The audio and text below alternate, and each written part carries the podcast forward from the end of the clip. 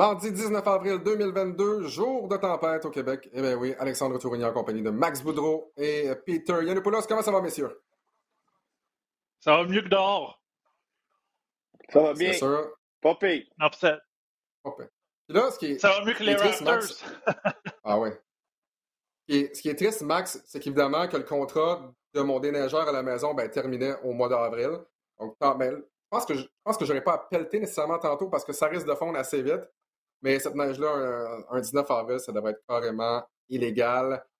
Messieurs, aujourd'hui, on va parler des Raptors de Toronto, évidemment, et des autres séries dans la NBA, ainsi que des trophées et des honneurs individuels dans la NBA. Peter, très content de t'avoir encore une fois euh, ce matin avec nous.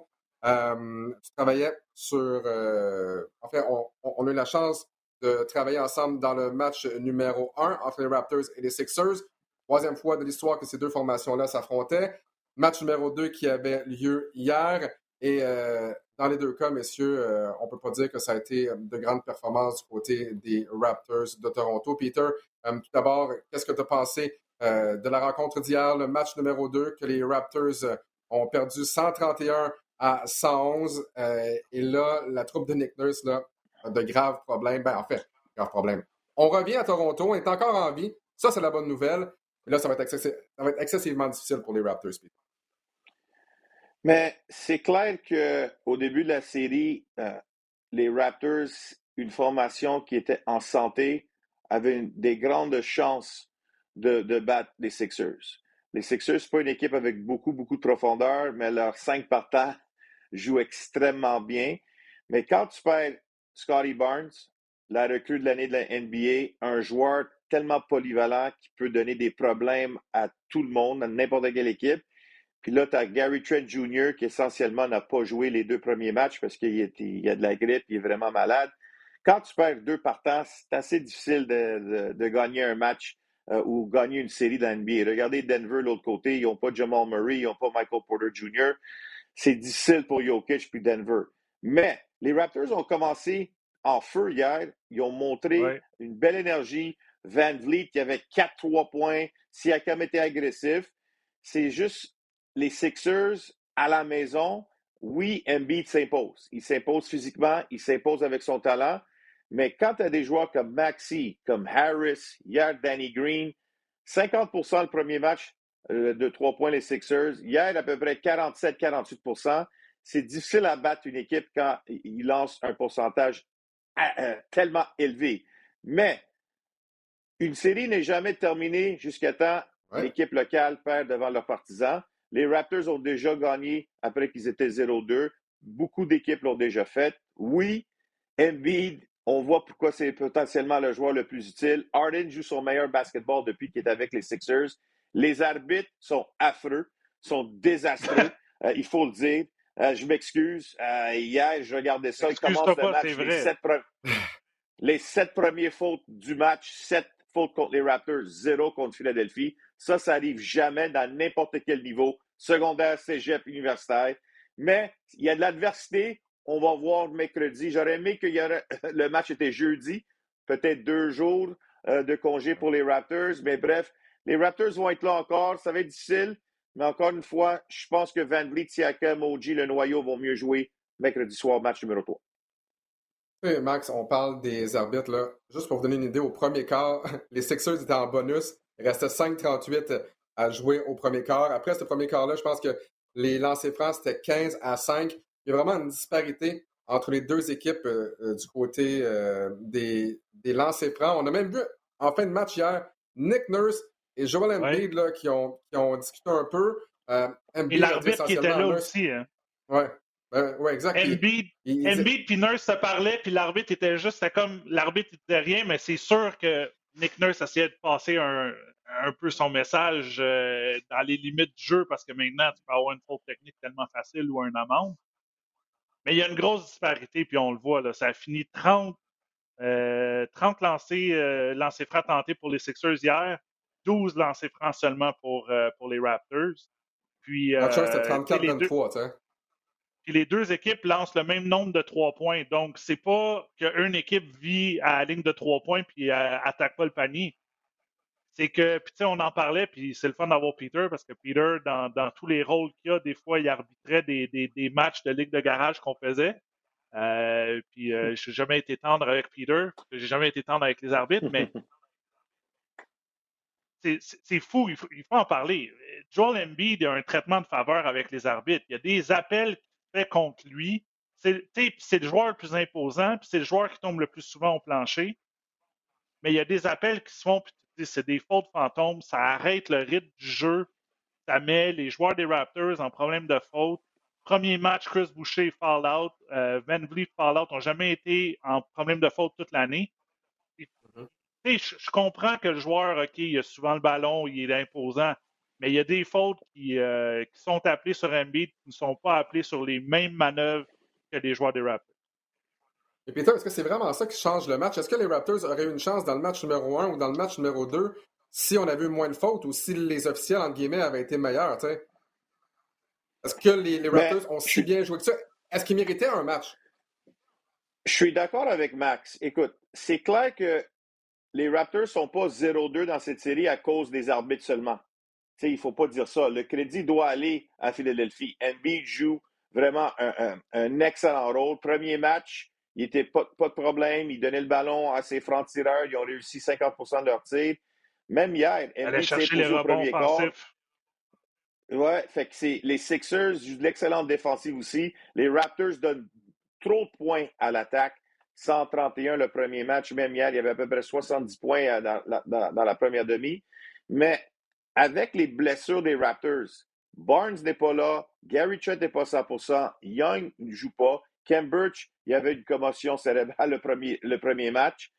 Les Raptors ont presque quasiment besoin de jouer un match parfait. C'est ça que j'ai dit hier euh, durant le match. Fait que quand les arbitres ne pas, puis même pas ils ne pas, sont tellement en faveur des Sixers. On a vu que Embiid est allé faire un, tir de deux points facile. Siakam bouge pour ne pas avoir de contact, l'arbitre appelle la faute. On a vu, il y avait tellement de situations où que tu, te, poses la question, si tu n'es pas un partisan des Raptors, puis tu regardes ça, même tu dis, c'est, c'est pas logique. Fait c'est clair que Nick Nurse, il fait son travail contre les arbitres, mais là, Nick Nurse doit faire une stratégie pour le match numéro 3. Qu'est-ce qu'il fait avec Embiid? Est-ce que tu le doubles, tu le triples, puis tu laisses les autres lancer du périmètre, puis tu espères sur la route, les gars comme Maxi, puis Harris, puis Green, puis Niang ne vont pas avoir un, si haut pourcentage, ou tu laisses Embiid aller un contre un, peut-être tu utilises Ken Birch un peu plus. On a vu Birch au quatrième quart, il, a, fait du beau boulot contre euh, Joel Embiid. C'est clair, les Raptors sont plus petits, ils doivent utiliser leur rapidité parce que Embiid, c'est un monstre. Mais pour moi, c'est qu'est-ce que Nick Nurse va faire avec la stratégie? Tu, tu veux jouer une zone défensive de zone, mais les rebonds offensifs, comme Max a dit dans le premier match, les ont tués. Les arbitres, je te dirais, c'est 30 à 40% du problème des Raptors, mais quand même, c'est significatif, 30-40 J'espère que la NBA et les arbitres vont changer un petit peu pour le match numéro 3 et 4 à Toronto. Joel Embiid avait dit à Nick Nurse, écoute, arrête de te plaindre de chaque faute, euh, hier, dans, le match d'hier, les deux en ont reparlé également lors euh, de leur conférence de presse respective. Vous parlez d'Embiid, vous parlez des arbitres également, Max, mais il y a un point que j'aimerais soulever. Dans les deux matchs, j'ai l'impression que ce que fait la différence, ce pas les minutes où Embiid est sur le terrain. C'est les minutes où Embiid est sur le banc. Hier, après ah. un premier quart exceptionnel, il y a Van Vliet qui a marqué 14 points. Embiid en a 19. C'est son meilleur quart depuis le début de sa carrière en, match éliminatoire. Après un quart, le, match d'hier, c'était difficile pour les Raptors. On tirait un haut pourcentage à trois points. Normalement, ça, ça va s'estomper plus, plus, le match avance. On ne peut pas tirer encore à 50% par exemple. Mais lorsqu'Embiid était sur le banc, les Sixers, en trois minutes, ont marqué 15 points, en ont accordé 5. Pour la deuxième fois, les Raptors ne sont pas capables de gagner les minutes lorsque Embiid est sur le banc, parce que là, on a Maxi, on a Harden, et là, on est incapable d'arrêter Maxi. Et là, pour moi, j'ai l'impression que c'est le problème. C'est pas ce que Embiid te donne. C'est lorsque Embiid n'est pas là, on est, on est incapable de reprendre l'avantage du côté des Raptors, Max. Oui, puis, puis on s'en est parlé, puis Peter le mentionnait, le match numéro un. tu regardes l'apport offensif d'un Harden puis Maxi, tu regardes de l'autre côté, tu dis, bon, c'est les deux joueurs qui vont jouer en défense contre ces deux joueurs-là, c'est Vliet et Gary Trent. Mais moi, au premier match, Gary Trent, tu ne sais pas qu'il était, était, malade, il ne mentionne pas, il ne crie pas euh, sur le coup des toits. J'avais tweeté plein d'espace que Gary Trent, a un moment donné, fait un box-out sur un fantôme, n'était pas dans son match. Là, après, tu apprends que, OK, il ne joue pas à 100% mais la blessure ou le, fait qu'il ne joue pas à 100% c'est lui qui est supposé d'arrêter un Harden ou un, Maxi. Et lorsque Embiid n'est pas là, tu vois que le, le mindset ou le, focus de Philadelphie change complètement. On n'a pas besoin de donner le ballon à l'intérieur. qu'on joue un jeu soit à deux ou Maxi prend un joueur de vitesse. Hier, c'était Flynn qui était sur lui souvent, ou sinon, c'est un joueur un peu plus grand. C'est correct de jouer, on a beaucoup de joueurs 6 pieds 7 qui sont capables, mais sauf que faut que tu restes devant ton joueur. C'est ça le problème.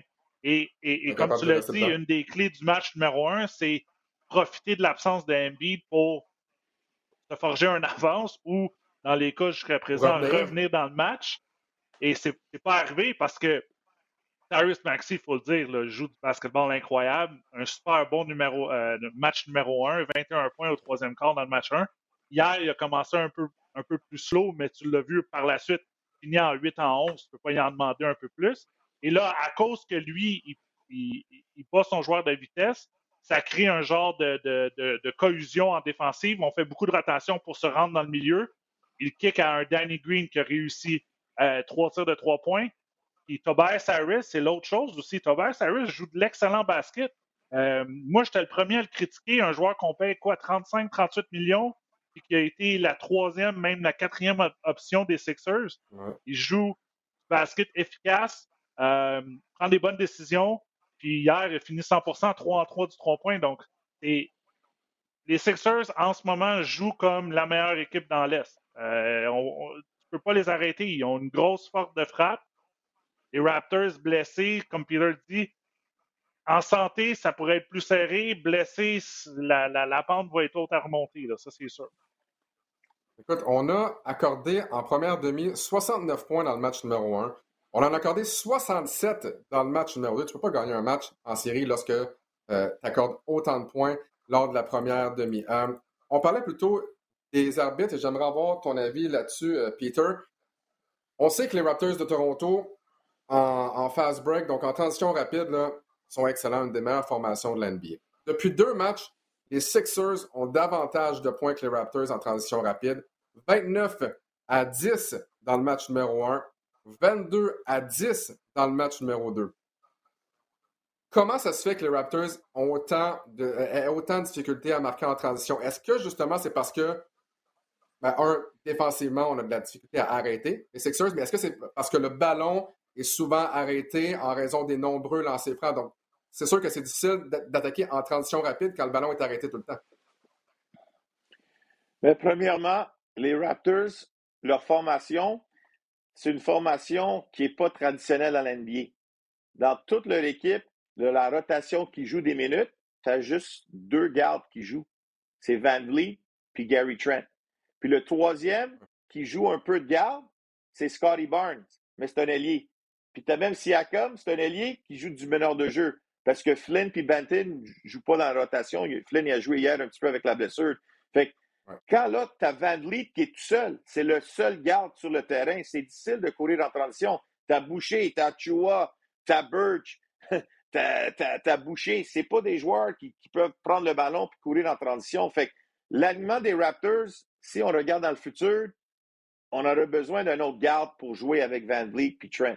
C'est ça le problème. Hmm. Quand ils sont blessés, oublie ça, c'est difficile. L'autre côté, on n'a pas les arrêts défensifs. Les Sixers marquent presque à chaque possession. Puis là, il y a des fautes. Fait que c'est des lancers francs. Fait euh, c'est ça le problème avec les Raptors. Tu as Trent qui n'est pas en santé, puis Van Vliet qui est presque tout seul. Puis là, Van Vliet, tu lui demandes de tellement de faire de choses défensivement, d'essayer de ralentir Harden, puis Maxi. Il a commencé en furieux. Il était complètement fatigué. Puis il a dit, même lui, il a dit, écoute, euh, la défaite, c'est sur moi. J'adore le leadership de Van Vliet. Fait euh, des joueurs comme Maxi puis Harden, il faut donner le crédit. Puis le gars qu'on ne donne pas assez de crédit, c'est James Harden. James Harden, deux matchs, je te dirais, c'est deux de ses meilleurs matchs à NBA comme meneur de jeu. Il n'y a pas 40 points, mais il n'y a pas besoin d'avoir 40 points. Il distribue le ballon à Embiid, à Maxi, à Harris, à tout le monde. Il est vraiment un, meneur de jeu traditionnel. Fait que chapeau à James parce que il y en a qui critiquent. Nous autres aussi, on critique ça souvent. Fait que c'est ça ta réponse, Alex. T'as pas assez de garde. Puis Flynn. Ah, mais pourquoi on n'a pas pensé à ça? Pourquoi on n'a pas pensé à ça à la date butoir des transactions? Oui, parce que l'année passée. T'en avais un, mais tu l'as échangé. Parce, ben, parce qu'il ne voulait pas jouer ici. Parce qu'il ne voulait pas jouer. Euh, tu as aussi l'effet de la masse salariale. Tu ne peux pas aller chercher euh, n'importe qui, n'importe quand, à quelle valeur. Tu sais, la personne que tu veux aller chercher, il faut que tu donnes quelque chose. Puis peut-être dans cette situation-là, il faut se rappeler, là, à la date limite des transactions, les Raptors étaient, me semble, 9e ou 8e, tu sais, puis on, bataillait pour jouer pour pas jouer dans le play-in, parce que les, les, cinq autres équipes, il n'y avait pas une débandade côté de Chicago puis Cleveland. Dans, dans cette situation-là, à ce moment-là présent, je pense que Messiah avec Bobby Wester, ils ont regardé puis ont dit ben OK, c'est sûr que Dragic s'en va, euh, mais qu'est-ce qu'on peut revenir en retour? Puis en même temps, on, on était quand même à côté côté, euh, côté plafond salarial, donc on n'avait pas beaucoup de marge de manœuvre selon moi. Mais l'autre chose aussi, c'est que c'est dur, dur de pousser en transition quand tu as de la misère à prendre le rebond. Euh, en ce moment, le focus, puis souvent, on va essayer de mettre deux, trois personnes, puis Embiid l'a dit tout de suite à Nick Nurse, puis dans sa conférence de presse, si, vous allez me double teamer ou triple teamer, moi, je vais trouver le bon joueur. Je vais faire la bonne passe, mais le focus puis le narratif est souvent sur pour sécuriser le ballon avant de pousser le fast break. Puis partez pas en. habituellement, quand tu as un gros joueur de centre à la Embiid ou tu, prends, tu laisses lui prendre le ballon, puis tes alliés sont déjà partis en transition. Donc là, le problème, c'est que tout le monde essaie de venir aider mieux qu'ils le peuvent. Je pense que de ce côté-là, ils ont fait une meilleure job au match numéro 2 que match numéro 1. C'est dur de partir en transition parce que tout le monde, tout le monde est loin, tout le monde est, tout le monde vient dans la clé pour essayer de prendre ce rebond défensif-là pour partir en transition. Ça, ça, ça aide pas aussi parce que euh, on n'en a pas de joueurs de 7 pieds 1, 280 livres dans les Raptors. Euh, on donne, je pense que je disais, là, on donne 4 pouces et 50 livres à peu près avec euh, versus Embiid. Fait qu'il faut, faut, essayer de faire ça en équipe. Euh, c'est ça qui est très difficile et c'est ça qui vient, qui vient très fatigant parce que c'est comme un boxeur. Euh, Embiid, c'est des coups au corps, coups au corps, coups au corps, puis ça, ça devient taxant, puis ça devient, ça devient très lourd. Et tu rajoutes là-dessus qu'à chaque fois que tu fais manger un coup, tu essaies d'en redonner un, mais tu te fais appeler une faute par les arbitres. Donc, euh, c'est pas, pas, une solution. Pas une solution. C'est un match-up extrêmement difficile, euh, les Sixers, avec un Embiid qui est dans la, dans la bouteille et non le long du périmètre. Combien de fois on a vu Embiid tenter des tirs de trois points ou des tirs de mi-distance dans cette série? Très peu versus la saison régulière.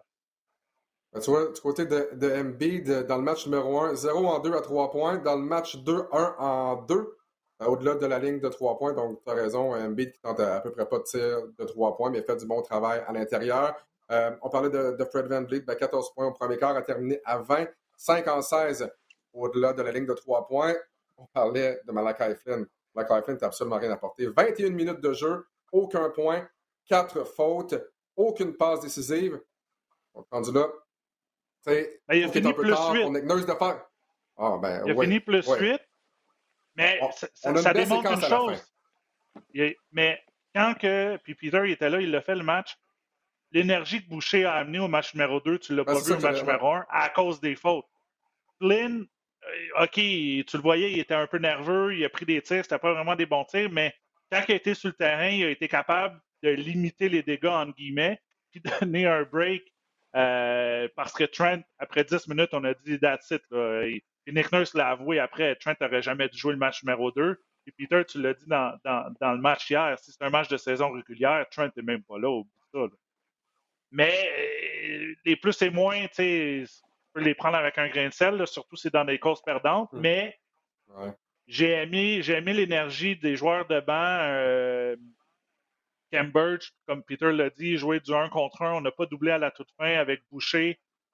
Ils ont donné une chance de revenir dans le match. Malheureusement, cette chance-là s'est terminée. Je pense que Anunobi euh, a drivé, il a tombé à terre, puis les Sixers sont repartis en transition. Puis la, séquence s'est arrêtée, mais euh, c'était bon à voir, puis tu peux construire sur des choses positives pour le match numéro 3, puis ça, c'était quelque chose de positif.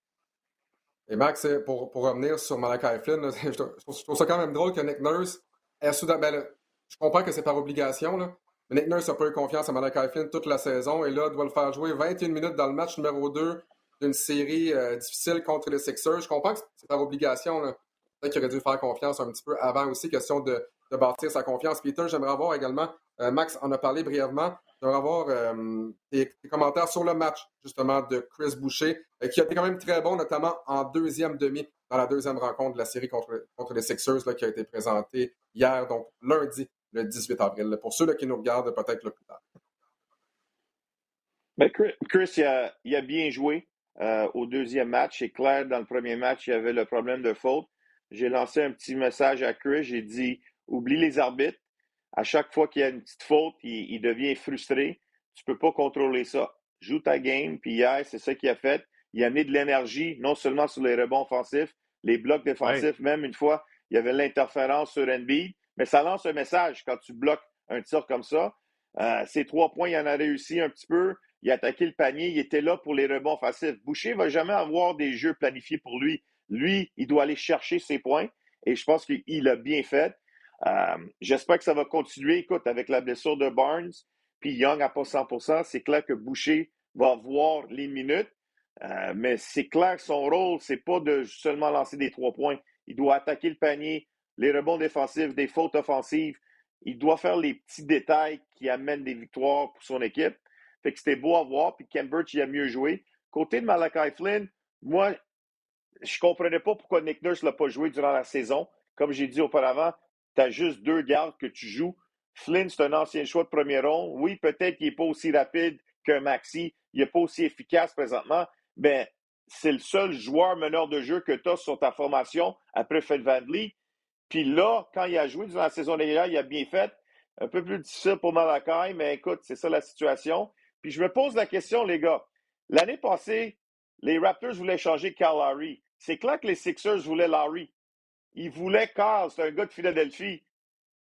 Et les Raptors voulaient Maxi. Mais Carl Larry a dit à Mossai, il ne voulait pas jouer à Toronto. Il voulait pas, il voulait terminer la saison parce qu'il voulait aller à la Philadelphie. T'imagines un Maxi au lieu de, de Larry, tu Dragic avec cette équipe-là? Ouais. Puis c'est clair que. Est-ce que les Sixers auraient donné Maxi?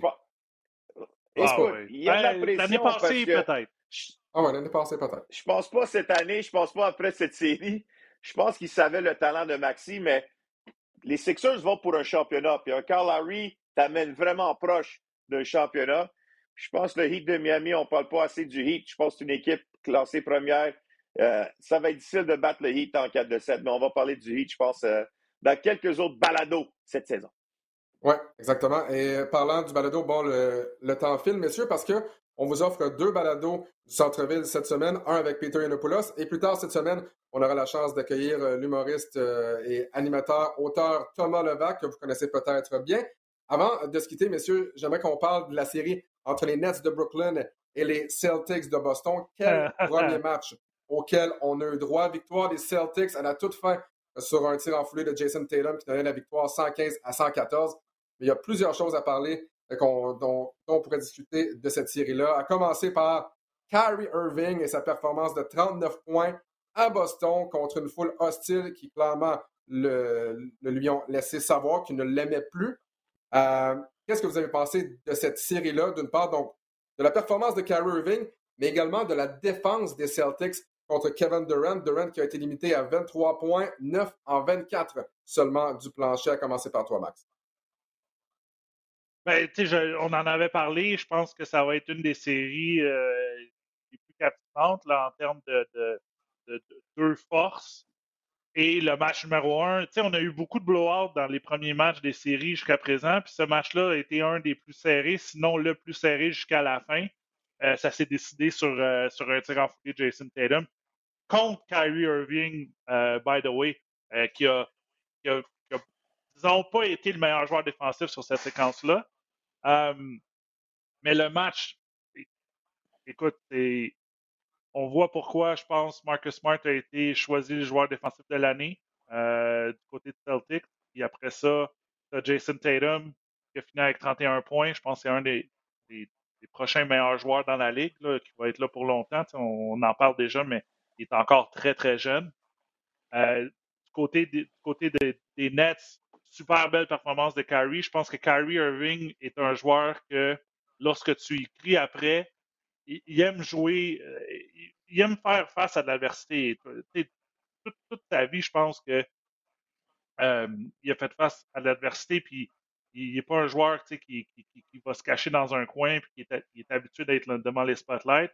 Bon, les gestes qu'il a fait, c'est pas, euh, pas des choses que tu recommandes que tu veux pas que tout le monde fasse, ça, c'est sûr mais en même temps, il t'a marqué 39 euh, points sur 20 tirs.